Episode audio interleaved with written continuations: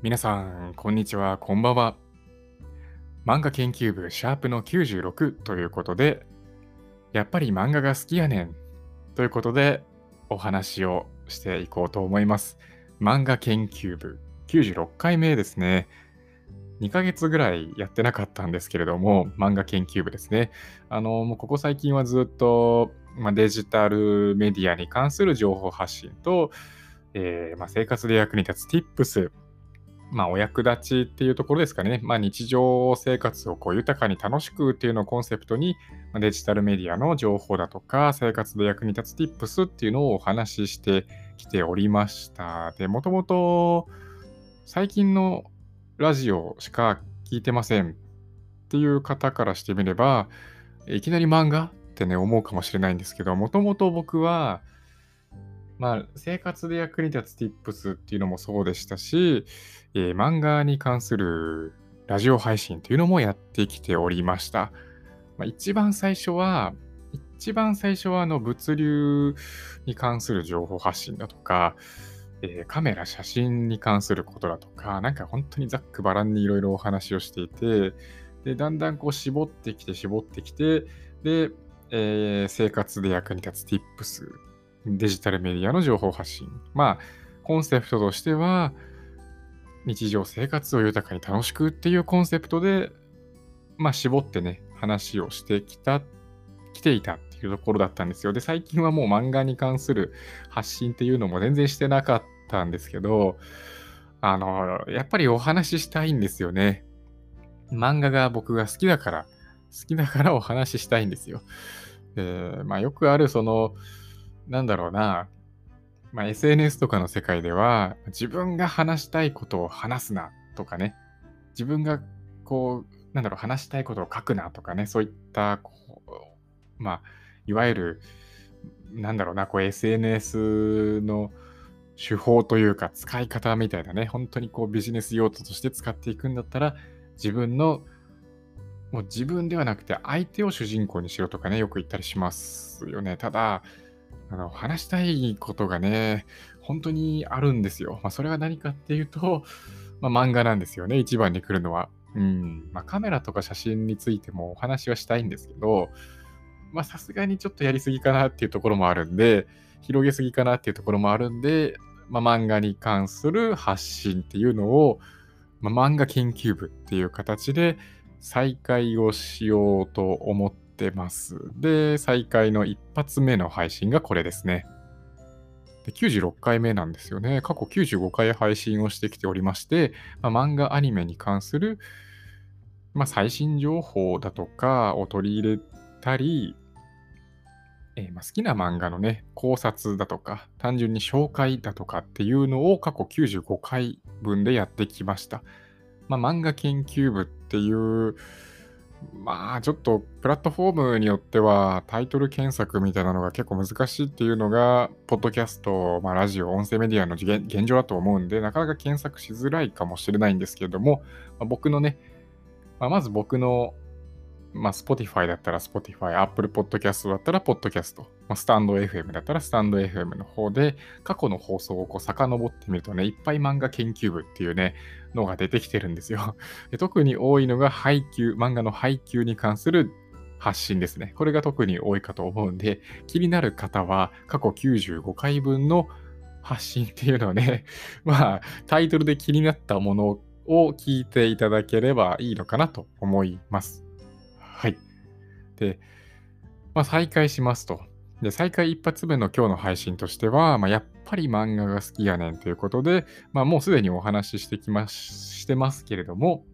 漫画に関する、漫画研究部という形で漫画に関するラジオ配信っていうのを再開しますと。で、これを、まあ、とりあえず週2回ぐらいのペースでって今のところは考えています。で、金曜日は絶対に配信をしようかなと思っておりますね。で、プラス1回とか、まあこれはちょっとやっていくうちに、まあ、回数とかっていうのは今後変えていこうかなと思ってますね。とりあえず週2回で、金曜日は絶対に配信すると考えております。で、配信内容としては今までの漫画研究部と特に変わらないですかね。漫画にか、漫画アニメに関する情報発信というところで、まあ、僕が見た漫画アニメについての紹介、考察を含めた紹介だとか、うん、まあ、ざっくばらんに本当にお話をしたいなとも思っております。で、まあ、夜、配信するんだったら時間帯は夜ですね。7時とか8時とか、夜の7時とか8時とか、それぐらいの時間帯で考えております。なんで夜にするかっていうと、んあの、こうリラックスタイム、皆さんのこうリラックスタイムって、まあ普通に考えて夜じゃないですか。で、その夜の時間帯に、まあ、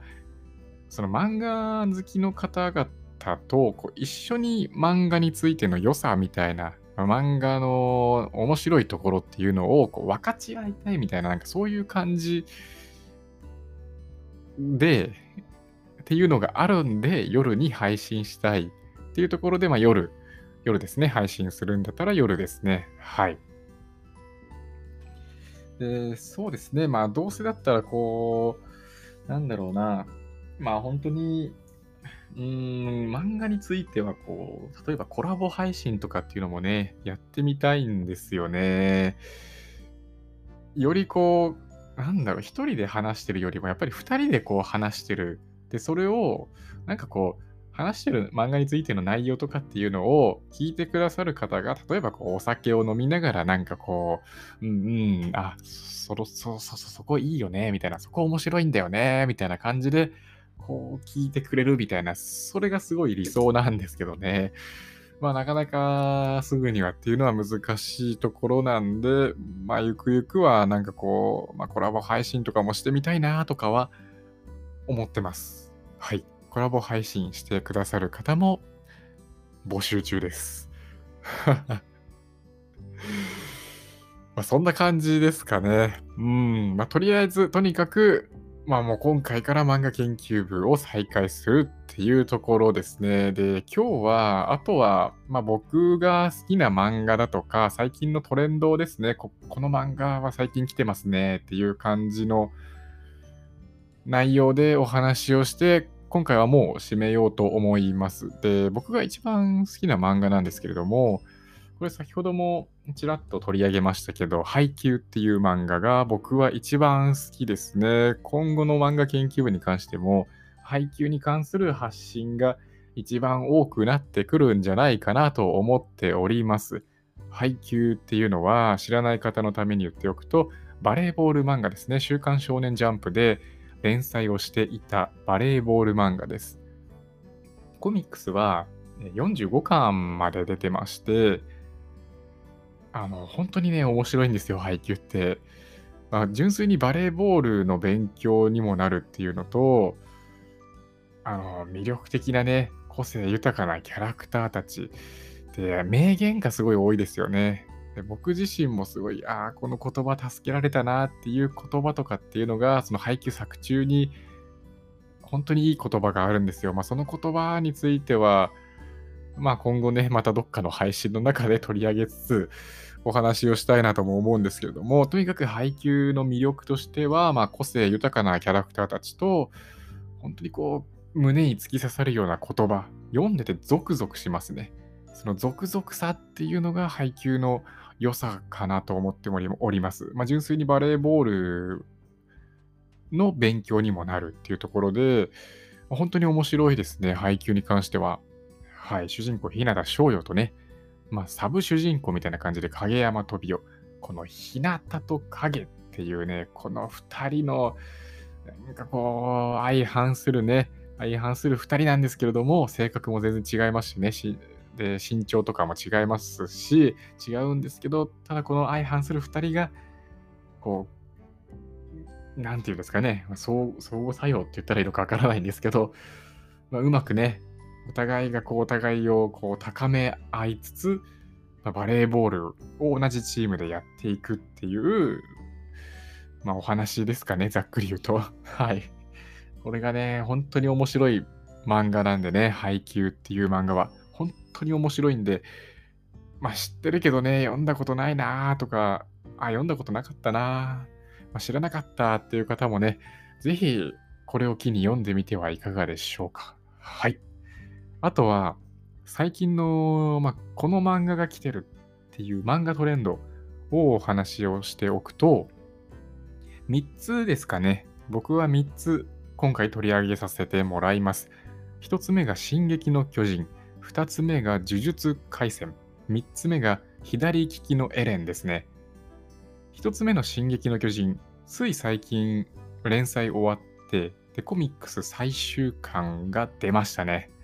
出ました。ついこの間出たばっかですよね。え買いましたよ、僕も。面白かった。もう進撃の巨人という漫画に出会えてよかったって思える内容でした、本当に。ああ、こう、こういう終わり方かっていうね。まあ今回その、まあ僕は今後の配信とかで、まあネタバレを含むね、配信とかももちろんやってきます。やってきますけど、今回は、あの、まだね、最終回読んでないっていう方が、ん？なんだ？まあ今回は別にネタバレはしないです。まあ、とにかく、本当最終巻、最終回、本当に良かったなっていうところで、いや、本当に良かったですね。進撃の巨人は本当に面白いですよね。作者天才ですよね。伊佐山先生って。なんでこんな漫画が描けるんだろうなっていう。おすごいですよね。最初期の頃は、純粋にこう人類 VS 巨人っていう構図だったのが、いつの間にかこう、まあ、人類 VS 人類。たまに巨人みたいなね。そういう感じの話になっていって、で、それもちゃんとこう、理由があるというか、なんかほんとストーリーがちゃんと設定があるみたいな感じで、ただ単になんかこう、よくある、えー、バトル漫画みたいな感じじゃなくて、なんだろうな、世界観が一気にただ変わったとか、そういうわけではないんですよね。うん、ちゃんとこう、ストーリーがあって、でなんでこう、まあ、人類 VS 人類になってきたのかとかね、その辺の話の組み立てとかが本当に素晴らしいなって思いますね、進撃の巨人。はい。1冊目、進撃の巨人ですね。で、2つ目のトレンドとしては、呪術廻戦。これはもう、もう超大人気漫画ですよね、今となっては。アニメ化もされましたし、で、呪術廻戦本当に面白いですよね。主人公、虎杖裕二の中に、あの呪いの王、両面スクナが入り込んでいる。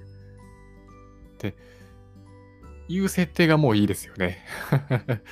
僕はこの設定がすごいブリーチに似てるなと思っていて、ブリーチの話をちょっとすると、まあ、主人公黒崎一護。黒崎一護の中に、あの内なるフォローっていうのがいたんですよね。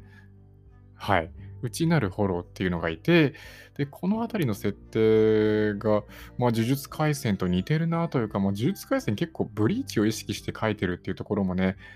あるって作者、先生が言ってたと思うんですよね、どっかで。あとは、まあ、ハンターハンターとかからも影響を受けてるとかね、あの、縛りとかっていうワードがそうですよね。ハンターハンターで言う、制約と制約とかね、その辺に値するのかなと思いますけど、まあ、うまくこう、他の漫画の要素とかを取り入れつつ、でそれでこう、まあ、オリジナリティっていうのをちゃんと発揮しているっていうところですごい面白い漫画だなと思います。で、今ほんとタイムリーなところで触れておくと、ちょっと連載の方を一旦ストップするみたいですね。で、大病を患ってるとかそういうわけではなくて、まあ純粋にこう、まあ、一時の休養みたいな感じでお休みをしているみたいですけれども、まあ、ね、ちゃんとこう体調を回復してもらって、で、また万全の状態で、うん、書いてくださるのを楽しみにしてます。ね、呪術廻戦ですね。本当に面白い漫画だなと思います。で、最後3つ目ですね。左利きのエレン。全然ね、2つ、今挙げてた2つは、まあ、どっちかというとこうバトル要素が多い漫画だったんですけど、左利きのエレンに関しては、まあ、ある意味で、まあ、確かにバトル要素みたいなのはあるのかな。あのー、うん、主人公、朝倉光一っていう主人公と、まあ、もう一人の主人公みたいな感じで、あの、漫画のタイトルにもね、入ってるエレンっていうね、キャラクターがいるんですけど、ある意味この2人の、まあ、バトル要素みたいなのはあるのかな？どうだろう？まあいいか。で、主人公朝倉陽一は、ちょっとストーリーの方、内容の方を入れておくと、主人公朝倉光一っていうのは、えー、なんかこう天才を夢見る、天才を目指しているというか夢見ている、まあ、今は広告業界で働く、まあ、広告会社で、まあ、広告とかを作るクリエイターのね、仕事をしてるっていう主人公と、でエレン。エレンに関してはもう天才なんですよね。天才。超天才。もう天才の中の天才みたいな。でもう自分の本当に描きたい絵、絵を描くのがすごいうまい、うまいというか、天才なんですよね、エレンは。でほん自分がもう描きたい絵っていうのを描けば、周りから認められるみたいな。もう本当天才なんですよ、エレンエレンは。で、この2人が学生の時に出会っていて、で、まあ、朝倉光一は天才を夢見ていると。で、エレンに対してなんかこう、ライバル意識みたいなのを燃やしている。で、普通に考えれば、朝倉光一っていうのは、まあ確かに実力みたいなのはあるんですけど、でも、絶対天才にはなれない。まあ言ってしまえば一般人っていう感じなんですよね。っていう朝倉光一に対してエレンは、あの、どういうわけか、なんかこう、ライバル意識というか、なんかこう、朝倉光一に影響されてる部分みたいなものもあるんですよね。そう、天才、本当に超天才が、まあ、一般人にどこかこう影響を受けてるみたいな、そういった構図が出来上がっていて、この辺りの設定がよくできてるかなと思いますね。よくできてるかなって、すごい上から目線になっちゃった。あ あ、いけないいけないいけない。上から目線っていうか、まあ本当上からものを言うつもりはなくて、すごい純粋に面白いなと思います。うん。左利きのエレンは、えー、週刊少年ジャンプではなくて、えー、ジャンプネクスト、いや違うかな。ちょっと間違えたら申し訳ないんですけど、あの、週刊の方じゃない、まあ、ジャンプ、まあ、集英社の漫画ですけどね。で、連載をしてるんですよね。うん。からまあ、なんだろう。うん、まあ、とにかく面白いですよ。左利きのエレン。今、コミックスが、えー、っと、見てみると、何巻だっけな左利きのエレンは、うんと、16巻ですかね。16巻まで出ていて、内容も本当に面白いですね。その、まあ、朝倉光一サイドの話と、そのエレンサイドの話と、まあ、また、こう、いろんなね、本当に濃いキャラクターたちが出てきていて、キャラクター一人一人にこうスポットが当たってるような感じがしてまして、うん、すごい、まあ、個性豊かなキャラクターたちなんでね、スポットが当たってると本当面白いですよね。で、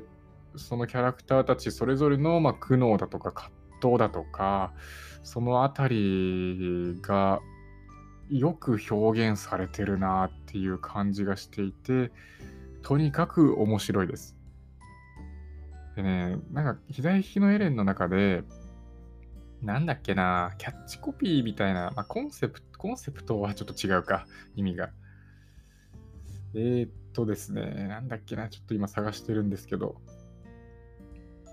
あ、天才になれなかったすべての人へか。1話目がね、いきなりこのワードで始まるんですよ。天才になれなかったすべての人へ。これはね、もう読んでもらえれば、まあわかると思います。まあ、主人公、本当にこう、一番の主人公は誰かっていうと、まあ、僕は朝倉光一だと思うんですよね。先ほど紹介した、まあ、天才にはなれないっていう、まあ、一般人。まあ確かに実力とかはね、成長してきてついてきてる人なんですけれども、天才にはもうどうしてもなれないっていう。その朝倉光一が主人公なんで、なんかこの言葉、天才になれなかった全ての人へっていう言葉が、この朝倉光一を見ていると、すごいこう深く自分の中に入り込んでくるというか、なんかうまい表現が見つからないな。ちょっとややこしい言い方で本当に申し訳ないんですけれども、とにかくこの言葉がすごい響いてきますね。うん。まあ、天才になれるというか、天才の人っていうのは本当に一握りじゃないですか。1%もいるのかいないのかみたいなね。そんな感じの割合だと思うんですけど、ただ、人ってどこかこう、天才に憧れてるというか、まあ、天才になりたいというかね、天才になりたいって思ってる時点時点でも天才にはなれないと思うんですけど、まあ、その人たちのこう葛藤、苦悩みたいなのが、この漫画を通してすごい伝わってくるような感じがしますね。はい。ということで、3つ目、僕のトレンド、最近の漫画トレンドとしては、この3つ目、左利きのエレンになりますね。一つ一つ振り返っておくと、1つ目が進撃の巨人、2つ目が呪術廻戦、3つ目が左利きのエレン。とにかく面白いですね、この3つの漫画。えー、一番好きな漫画として挙げた配給も本当に面白いですし、この他にも面白い漫画、紹介したい漫画、えー、皆さんと分かち合いたい漫画っていうのが、まだまだたくさんあります。このまだまだたくさんある漫画、ま、アニメも含むですけどね、漫画っていうのを今後漫画研究部の方で発信していこうと思っておりますんで、引き続きですね、とりあえず金曜日は、金曜日の夜は絶対配信しようと思っております。で、まずは週2回ぐらいのペースでやっていって、まあ、ペース、回数に関してはやっていくうちに増やしていくだとか、そういう風にやっていこうかなと思っております。引き続きよろしくお願いいたします。というわけで今回は久々の漫画研究部ということでお話をさせていただきました。皆さんまた次回お会いしましょう。バイバーイ。